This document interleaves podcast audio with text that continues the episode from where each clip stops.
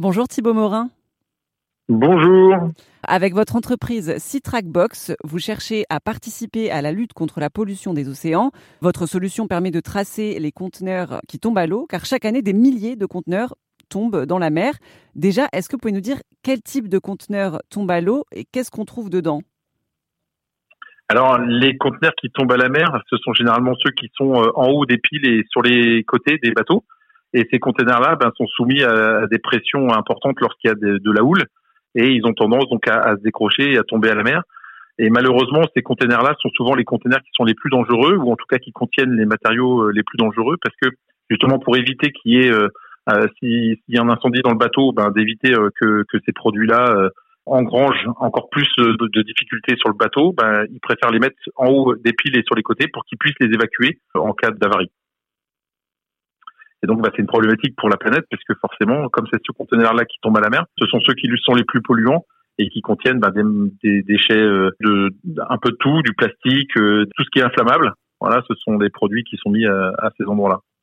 Et ce sont des, très gros conteneurs. Combien de kilos, de tonnes de kilos, je ne sais pas, ils font? Est-ce qu'ils sont tous énormes? Ils font tous la même taille? Oui, alors maintenant les conteneurs font pratiquement tous la même taille. Ils font 40 pieds, hein, et donc ça veut dire qu'ils font 12 mètres de long 2 mètres 50 de haut et 2 mètres 50 de large. Et ils peuvent emmener à peu près 120 euh, mètres cubes de marchandises. Mais c'est surtout le produit qui est à l'intérieur qui s'il est liquide et qui est dangereux euh, bah souvent ils sont mis dans des conteneurs dans des conteneurs qui sont étanches et donc ils ont tendance en plus à flotter ce qui est en, plus problématique pour les bateaux qui arrivent derrière puisque tous les bateaux empruntent les mêmes voies euh, navigables hein, c'est comme euh, si vous étiez avec un camion sur une autoroute. Donc bah forcément quand il y a un bateau qui perd ses conteneurs bah, tous les autres bateaux qui sont derrière vont, prendre la même route et risquent de, générer euh, un suraccident. Mais est-ce que vous pouvez nous dire concrètement un exemple de produit euh, chimique qui, euh, qui, serait transporté dans ces, dans ces conteneurs? Bah, Tout ce qui est produit polluant, hein, ça peut être du détergent, ça peut être des déchets, des déchets qui viennent en fait de l'industrie, qui sont qui sont exportés pour être traités dans un autre pays c'est euh, les déchets, par exemple, de, de la fabrication de d'essence ou de gasoil chez Total, par exemple. Ils sont euh, ils sont en fait transportés par container et ces containers-là ben, peuvent tomber à la mer et, et, déverser en fait leur contenu. Et est-ce que vous avez un exemple euh, de conteneur qui a été retrouvé dans un endroit improbable ou même plusieurs Alors oui, il y a, y a, là actuellement on entend parler de temps en temps d'un conteneur qui transportait des téléphones Garfield et qui euh, qui euh, est bloqué dans une faille euh, au large de Brest et qui de temps en temps, ben, en fonction des marées, va libérer en fait le contenu qu'il a qu'il a dedans. Et donc on retrouve ces téléphones là ben, sur les plages. Et, et donc ben, forcément c'est dangereux parce que ce sont des produits qui sont qui sont polluants et qui vont se dénaturer au fur et à mesure des années dans, dans l'eau et générer ben, des, des déchets plastiques et, et électroniques euh, que les poissons peuvent euh, manger, que voilà. Donc ça c'est c'est euh, un procès qui est en cours depuis à peu près une vingtaine d'années d'un porte-container qui avait perdu qui avait perdu des containers et ce container-là s'est retrouvé bloqué dans une faille. Bloqué dans une on entend parler aussi beaucoup.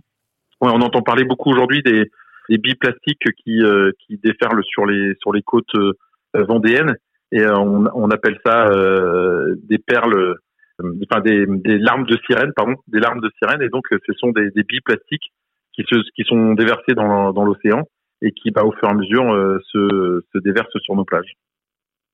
Et par exemple, pour les téléphones portables, euh, ce conteneur a été déclaré perdu quand? Ça fait un moment qu'il est coincé Alors, ouais, non, il, en général, en général, ils sont pas, ils sont pas déclarés pour plusieurs raisons. Soit parce que le capitaine va pas forcément s'en apercevoir, que je vous disais tout à l'heure, généralement les containers quand ils tombent, c'est quand il y a une tempête, et donc ces containers-là vont tomber, mais le, le capitaine va pas s'en apercevoir tout de suite, il va s'apercevoir après la tempête quand il arrive à quai et qu'il décharge les containers qu'il en manque.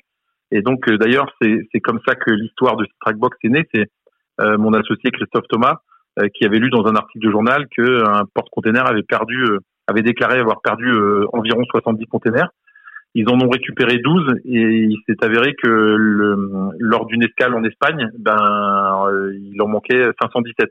Voilà. Et donc euh, euh, il y a plusieurs raisons pour ça. C'est les assurances. Voilà, le, le porte-container, il n'est responsable de la marchandise qu'il transporte que si on peut prouver qu'il a perdu la marchandise et qu'il l'a pas déclarée.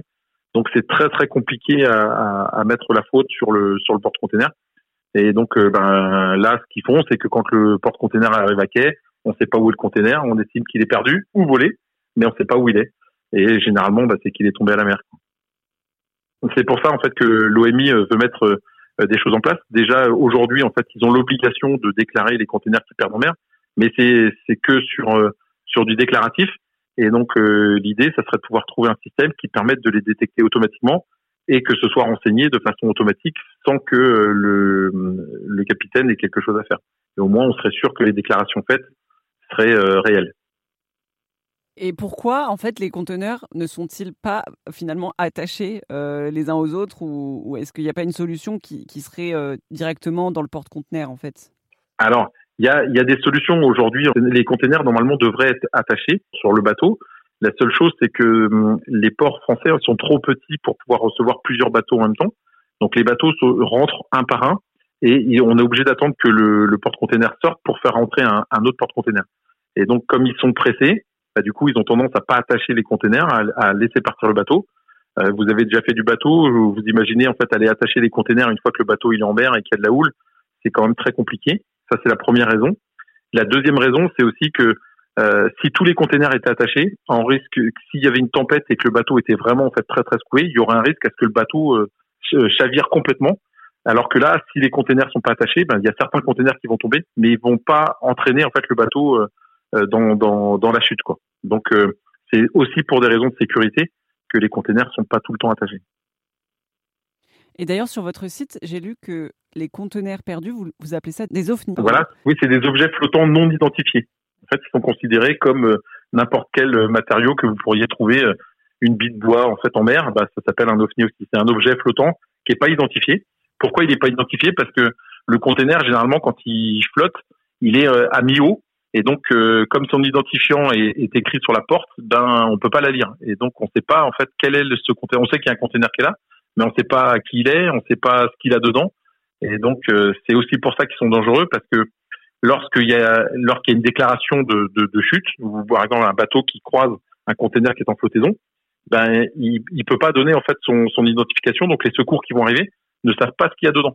Et ça peut être des produits chimiques, ça peut être des produits euh, solides, ça peut être et donc les, les, les secours qui arrivent sur place sont pas forcément adaptés à la situation euh, de danger qu'il y a dans le conteneur. C'était donc Thibaut Morin, le cofondateur de la start-up bretonne Citrackbox. Récemment, Citrackbox est passé devant 160 délégations internationales de l'OMI à Londres. L'OMI, c'est l'institution des Nations Unies spécialisée dans la sécurité et la sûreté des transports maritimes, ainsi que la prévention de la pollution des mers.